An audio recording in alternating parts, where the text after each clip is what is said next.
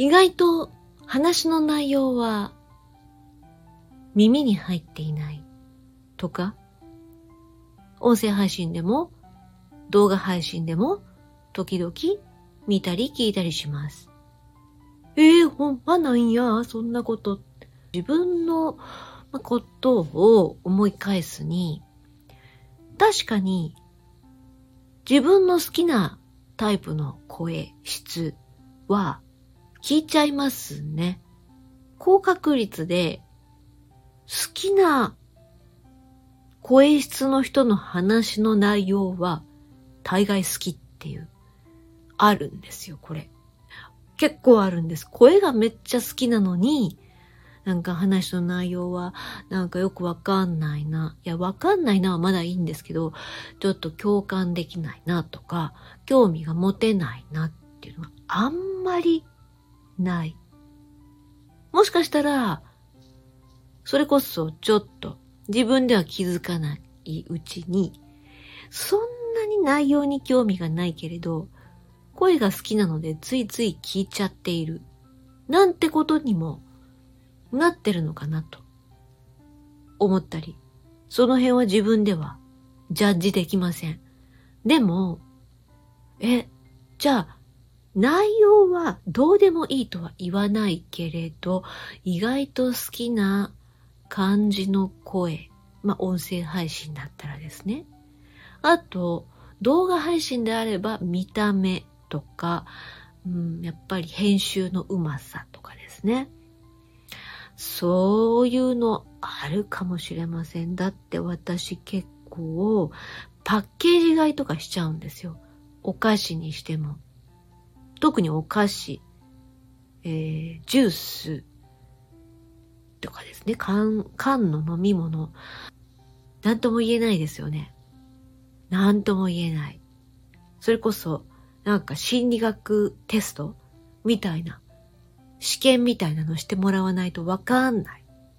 ということで、例えば私 N はですね、えっ、ー、と、自分でも自覚しているんですけど、配信によって声質が結構違う。わざと変えているわけではなく、その日の気分だったり、えっ、と、話の内容だったり、意図的にではなくて、なんか話の内容によって変わってしまったりしています。N さん、そんなことないない、自意識過剰って思われるかもしれないけれど、自分ではそう思うんですよ。大勢聞いててね。ではここでですね、ここまでもし聞いてくださった方、本当にありがとうございます。最後に、ここまで聞いていただいたのであれば、ついでにですね、最後、声を選んでいただきたいなと思います。ここまで聞いてくださったあなた、今から何個にしようかな。いくつかの声で、こんばんは N ですっていうのを言います。なので、あ、これいいよって思った声を1番、2番、3番っていう風にやっていくので、教えてください。では行きます。1番。こんばんは、N です。2番。こんばんは、N です。3番。こんばんは、N です。4番。こんばんは、N です。5番。こんばんは、N です。6番。こんばんは、N です。7番。こんばんは、N です。8番。こんばんは、N です。9番。こんばんは、N です。10番。